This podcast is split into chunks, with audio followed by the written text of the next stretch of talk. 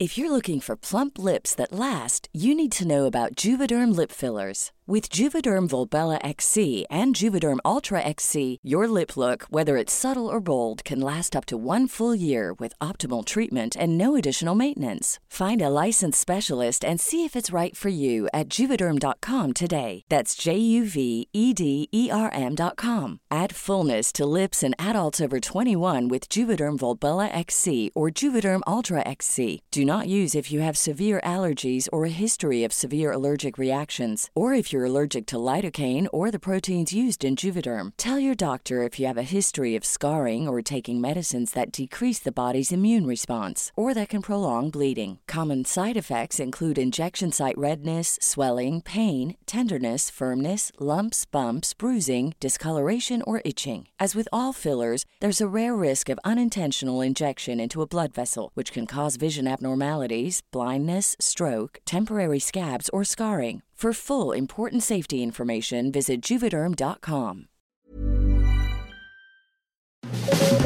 Las claves del mundo. El contexto internacional en Podcast OM.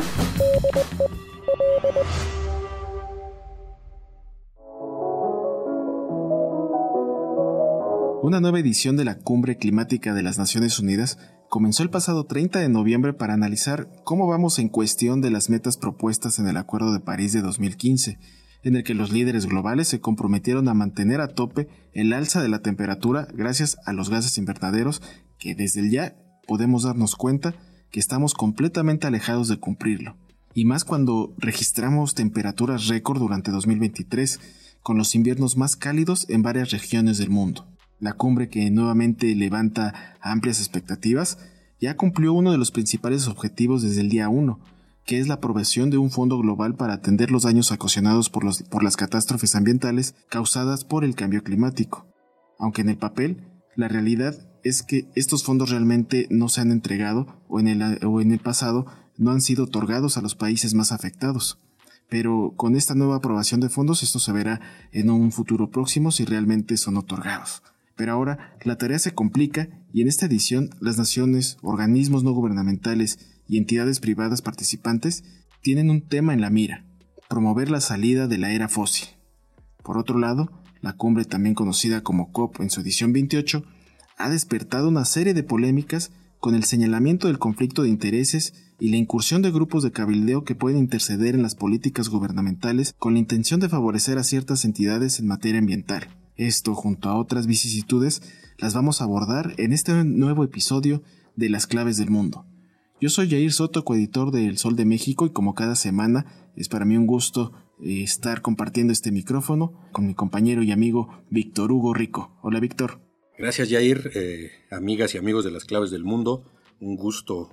saludarlos como cada semana. Y sí, eh, todo apunta a que esta edición en los Emiratos Árabes Unidos, en Dubái, está llamada a ser la conferencia más importante en la historia de estas eh, ediciones, de estas cumbres sobre el cambio climático de la ONU, y no es para menos, ya que pues estamos tan solo a seis años, un poco más de seis años, de que lleguemos al 2030, cuando se suponía que el mundo tenía que reducir eh, el calentamiento global por lo menos a un grado o dos grados centígrados, como lo dicta o como lo dictó el Acuerdo de París de 2015 y para muchos esta edición es aún más importante que el Acuerdo de París porque se están discutiendo no solo eh, eh, temas clave, sino que hay muchos intereses que están eh, dentro de esta COP, empezando por el mismo anfitrión, que es eh,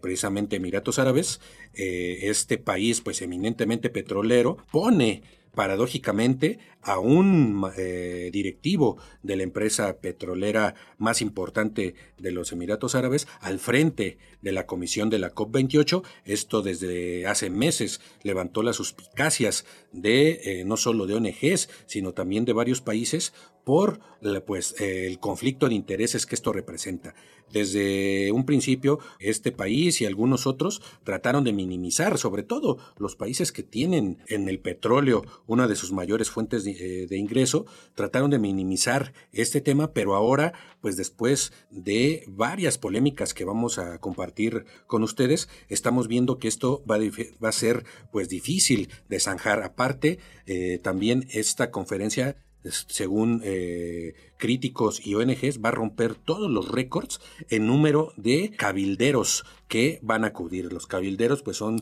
prácticamente estos grupos de interés que generalmente todos los países hay este tipo de grupos en los congresos de, las naciones, donde están defendiendo intereses de empresas. Sin embargo, como nunca antes, en esta conferencia sobre el cambio climático están tratando de ser eh, protagonistas y no solo las empresas fósiles, sino otro tipo de empresas como las empresas cárnicas y de otros eh, productos que están acusados de fomentar el aumento de los gases de efecto invernadero, de la deforestación y pues en general del aumento de, del agravamiento del cambio climático, ¿no? Entre las decisiones clave que estas naciones pues deben tomar en Dubái eh, estará la de acordar por primera vez la, la, eliminación gradual del consumo mundial de combustibles fósiles y su sustitución por fuentes como la solar, la eólica y otras. Y esto pues paradójicamente se da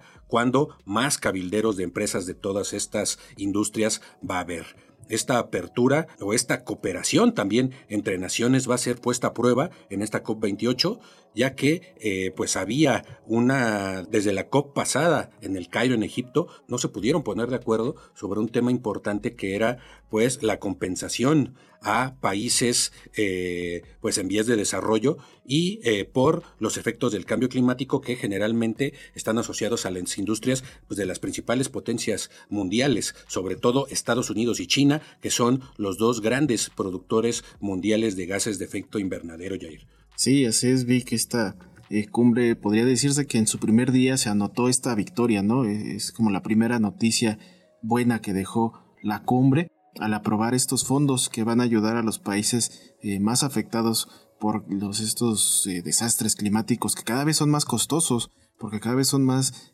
agresivos, cada vez son más expansivos. Antes hablábamos tal vez de inundaciones en cierto país y ahora hablamos de inundaciones en toda una región y así lo están viviendo varios países, incluso de África. Incluso podemos hablar de que en África, cuando íbamos a escuchar de, inundaciones severas, graves, con cientos de muertos, pues ahora lo estamos viendo en los últimos años. Y justamente ahora eh, de que en esta COP28 se aprobó estos fondos, eh, eh, pues es una buena noticia en el papel, ¿no? Insisto, porque eh, se está hablando de que se van a entregar fondos millonarios. Por ejemplo, los Emiratos Árabes Unidos, que son los anfitriones, ya hablan de que se va van a entregar ellos 100 millones de dólares a estos países, mientras que Alemania también hará la entrega de 100 millones de dólares. Reino Unido lo hará por 51 millones, Estados Unidos 17.5 millones y Japón por 10 millones. Estamos hablando de que son potencias mundiales que se les están acusando de ser responsables en gran medida de ser eh, los eh, principales eh, creadores de estos gases de efecto invernadero y estamos excluyendo a China, que es el principal en, todo el mundo, la principal potencia, pero China no está comprometido hasta este momento de entregar fondos a los países afectados. Pero como decía hace rato, en el papel es buena noticia, pero ya en la ejecución, pues no sabemos, porque en ediciones anteriores, aunque no ha sido tal cual un fondo para los daños eh, por estas eh, catástrofes, sí se había eh, aprobado ciertas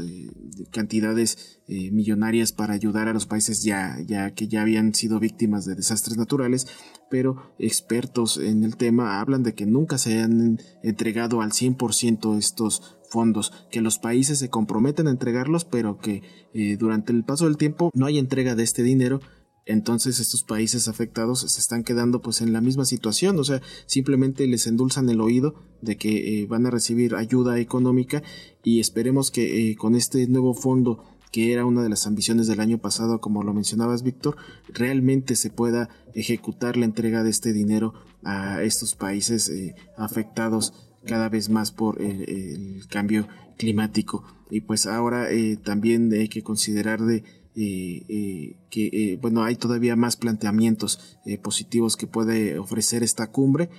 pero mientras tanto yo creo que el más importante es el que mencionabas Víctor es sobre la eliminación de todas las todos los combustibles fósiles que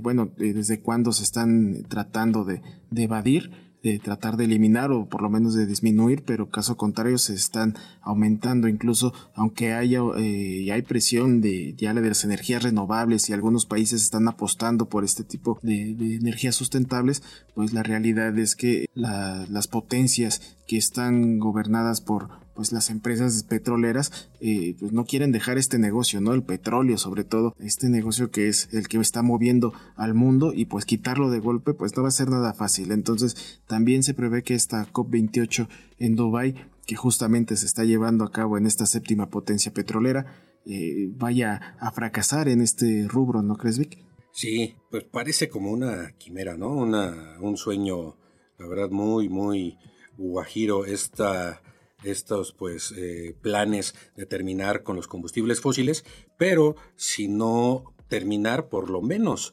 limitar su alcance. Y esto pues había hecho a muchos países eh, comprometerse con las energías renovables. Sin embargo, eh, vimos cómo después de la pandemia, durante la pandemia hay que recordar que un poco bajaron los índices de contaminación a nivel mundial, pero pues fue básicamente porque el mundo se paró ¿no? Estábamos completamente paralizados, no había comercio, no había eh, intercambios ni viajes, pero a, raíz de que eh, pues el mundo se vuelve a mover, sobre todo en este 2023, pues nos damos cuenta que los, todos estos índices se disparan, ¿no? Eh, incluso la ONU está hablando, jefe de la ONU, Antonio Gutiérrez, en informes eh, que ha dado en los últimos meses, habla pues, de que estamos, eh, que el mundo se debe preparar para un infierno climático, es lo que dijo, ¿no? Esto pues porque este año pues, eh, ya está pues a punto de convertirse en el más caluroso jamás registrado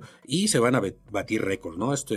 advirtió en este inicio de la COP la ONU, donde pues exige medidas urgentes, ¿no? Los gases de efecto invernadero están a niveles récord, las temperaturas globales eh, baten récords, el mar está en niveles récord, el calor del mar y el aumento también en el nivel del mar y eh, la Antártida nunca había sido tan delgada, ¿no? El, bloque de hielo es lo que se está advirtiendo, digamos, en los efectos, ¿no? Eh, para, pues, eh, la ONU, eh, la temperatura media el año pasado ya estaba en más 1.5 grados centígrados respecto a la era preindustrial, que es lo como se mide, ¿no? Estos gases de efecto y, y sobre todo el aumento de la temperatura a partir de esto. El objetivo ideal que se planteó en París eh, era limitar ese aumento a 1.5 grados centígrados. Ese fue el punto central del acuerdo de 2015, que fue la COP21.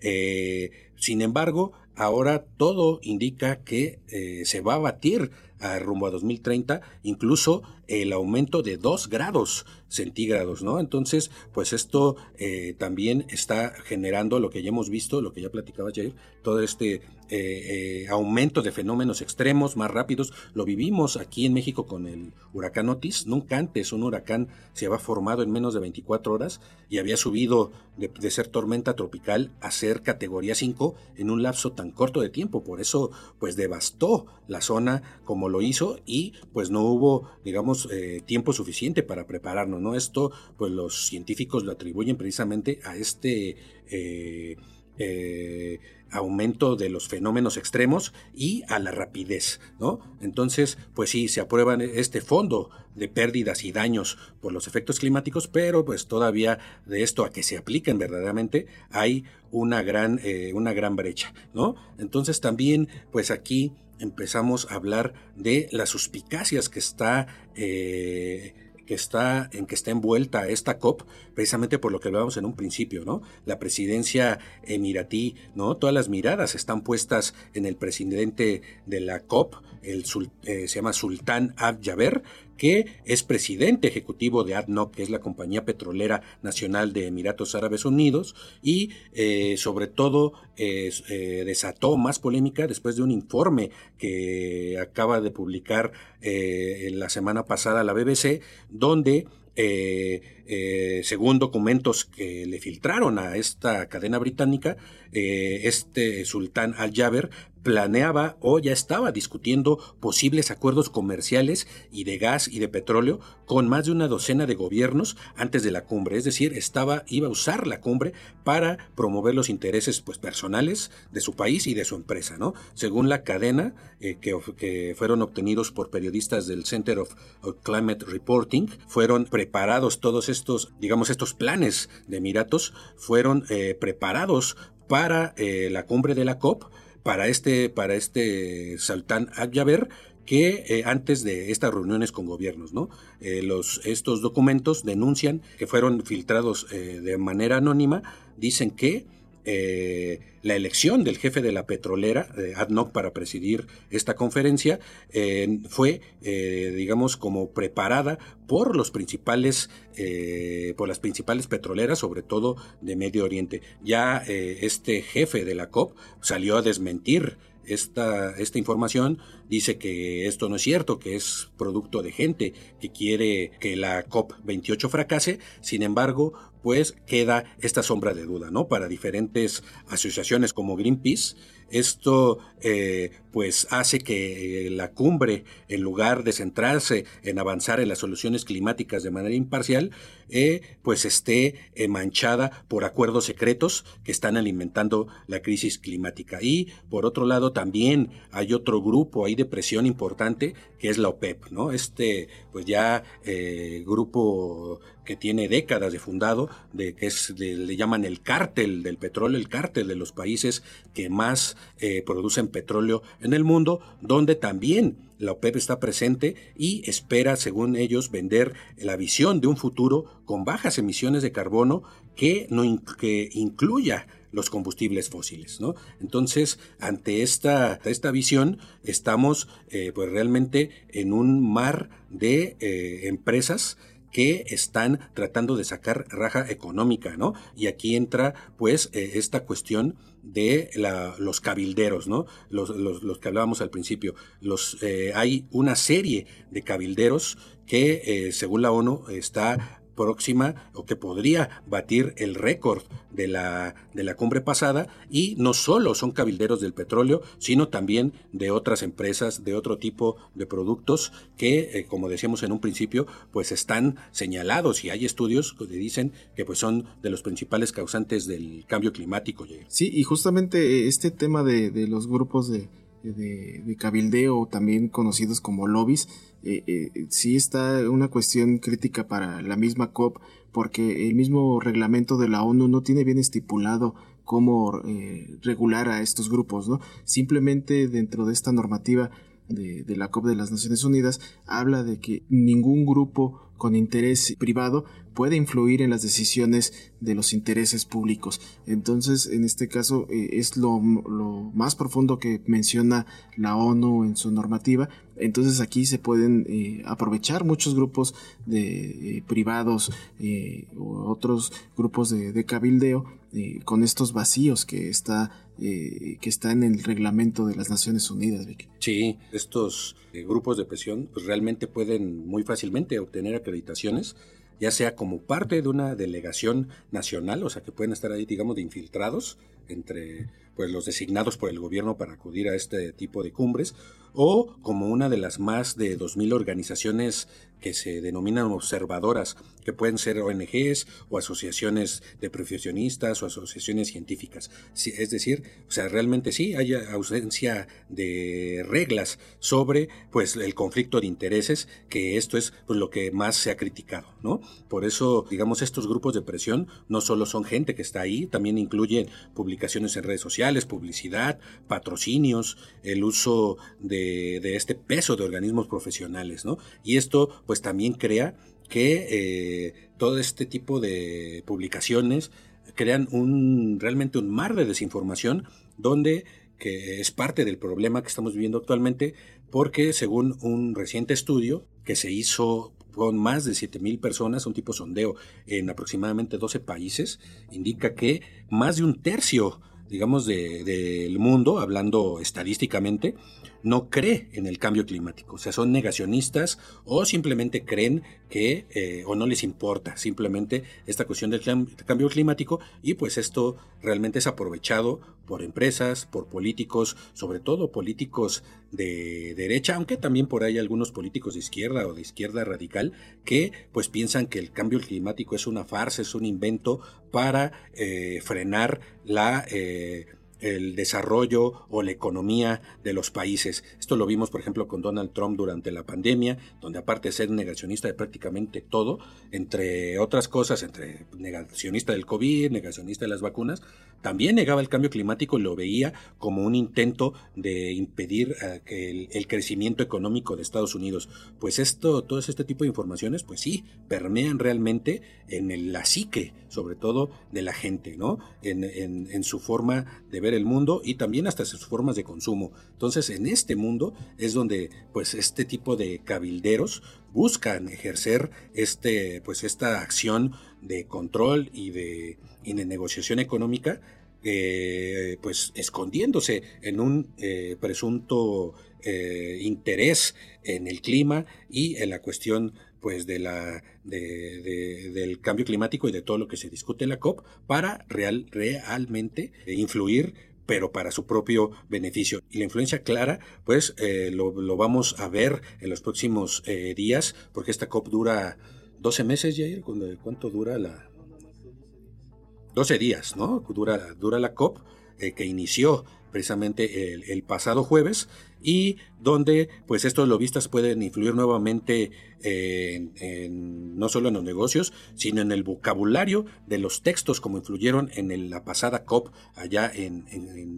Egipto, eh, eh, influyeron precisamente en usar o en dejar de usar ciertas palabras en los textos finales de las resoluciones, ¿no? Donde eh, pues se meten a los debates y, por ejemplo, ¿no? hacen que se elimine de, las de los textos hablar de gases bajos en carbono, ¿no? O reducción de las energías fósiles. Todas estas palabras se eliminaron de los textos finales de la pasada COP y es lo que ahorita está en la mira. Y un ejemplo de esta influencia que no es solo de los combustibles fósiles está en las industrias de la carne, ya que eh, documentos expuestos por el diario de, de Guardian de Reino Unido muestran que esta industria tiene la intención de hacer todo lo posible para argumentar que la carne es beneficiosa para el medio ambiente en esta cumbre sobre el clima. ¿no? Las grandes empresas cárnicas del mundo, sobre todo la más grande, que es JBS, y en, la alianza como la Plataforma Láctea Global y el Instituto Norteamericano de la Carne, están, eh, están eh, eh, según estos documentos, organizando una estrategia comunicacional para presentarse con toda la fuerza en la cumbre y precisamente ver que su con este deseo de que de promover su industria como de que no hay una evidencia científica de que son pues este sobreexplotación que, existe, eso, esta sobreoferta de carne a nivel mundial es parte de la causante del cambio climático. Esto lo hemos visto, por ejemplo, en Brasil, en la Amazonia, donde esta empresa eh, JBS es de las grandes devastadoras de, la, selva amazónica porque pues las reses necesitan donde pastar y cada vez pues tienen que devastar más eh, selva amazónica para que pues eh, tener eh, estas pues reses comiendo y pastando. Entonces esto es de los peligros a que los enfrentamos. Y pues, ¿qué, ¿quiénes también, qué políticos son los que están de la COP allá? Eh, están, van eh, el presidente mexicano ya dijo que no va a acudir, pero hay important, va a haber importante presencia. Tampoco Joe Biden va a acudir, pero por ejemplo, va a estar Lula, que pues después de que se fue Bolsonaro, que también era uno de los grandes negacionistas, del cambio climático y pues también que se había salido de todos estos tipos de, acuerdos, regresa Lula al poder y es de los grandes promotores del de, cambio climático, pero paradójicamente eh, empieza la cumbre de la COP y Brasil acepta la, invitación de, de la OPEP, del club de los países exportadores de petróleo para integrarse y son los que generalmente pues eh, manejan la, la, alza o la baja en la producción para incrementar o bajar los precios pues a su capricho, ¿no? Entonces esto es una paradoja también que se dan en el seno de la COP y por el otro lado, por ejemplo, el caso de Argentina, que con el gobierno de izquierda de Alberto Fernández tenían claros compromisos a favor de limitar el cambio climático, pero a media cumbre va a entrar como presidente del ultraderechista Javier Milei,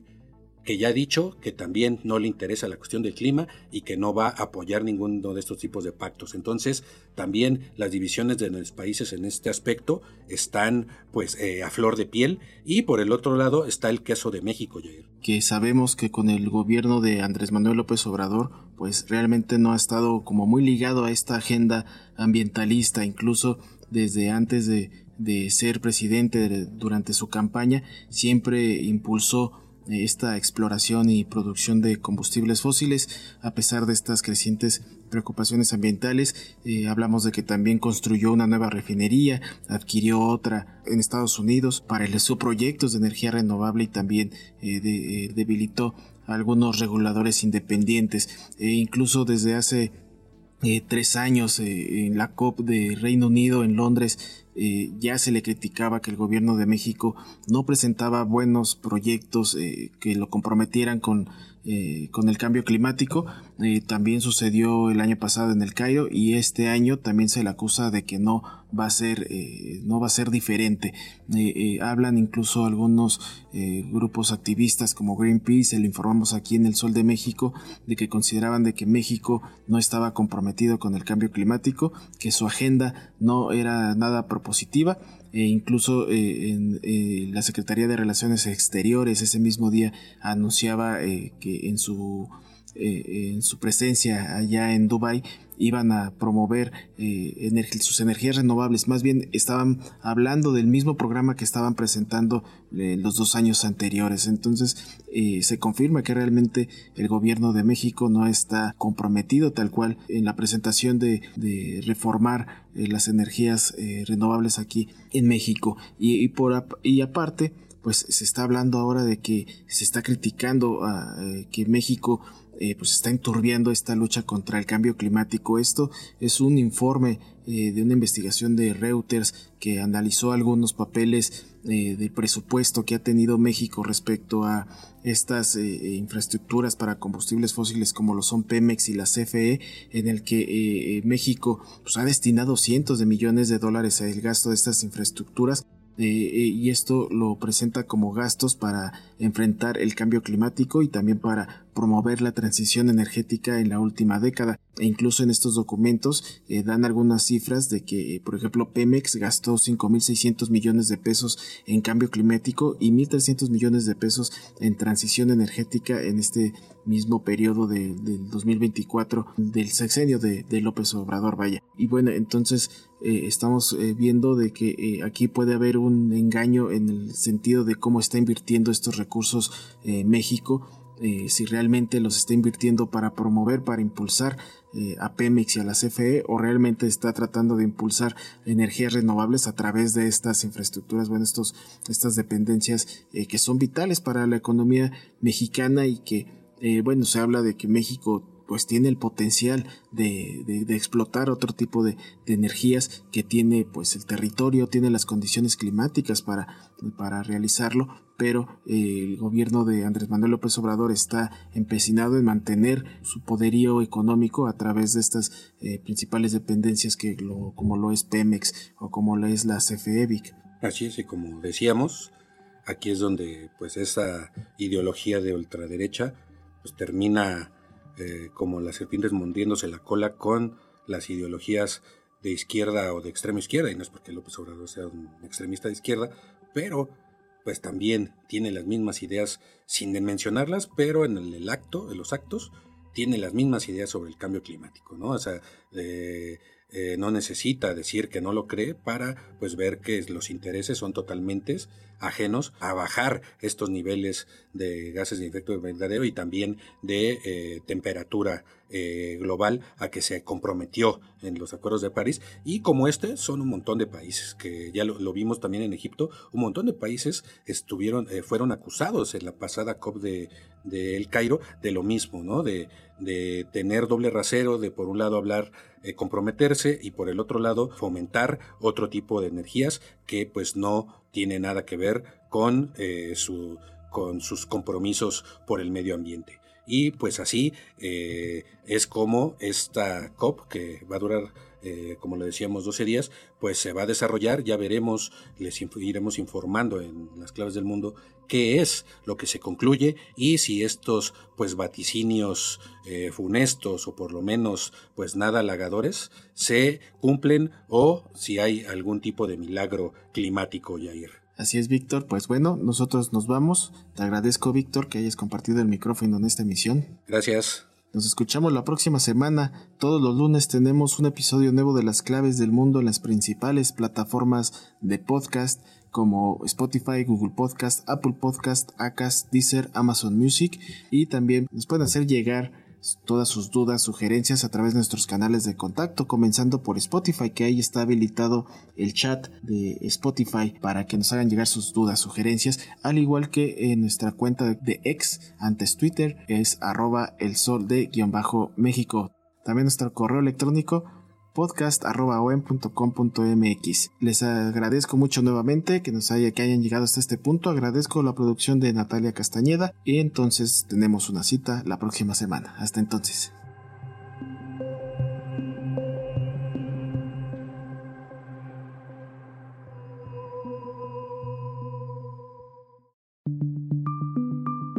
Esta es una producción de la Organización Editorial Mexicana.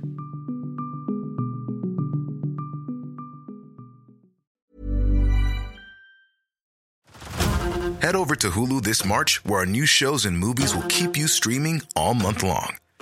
Catch the award winning movie Poor Things, starring Emma Stone, Mark Ruffalo, and Willem Dafoe. Check out the new documentary, Freaknik The Wildest Party Never Told, about the iconic Atlanta Street Party. And don't miss FX's Shogun, a reimagining of the epic tale, starring Anna Sawai. So, what are you waiting for? Go stream something new on Hulu.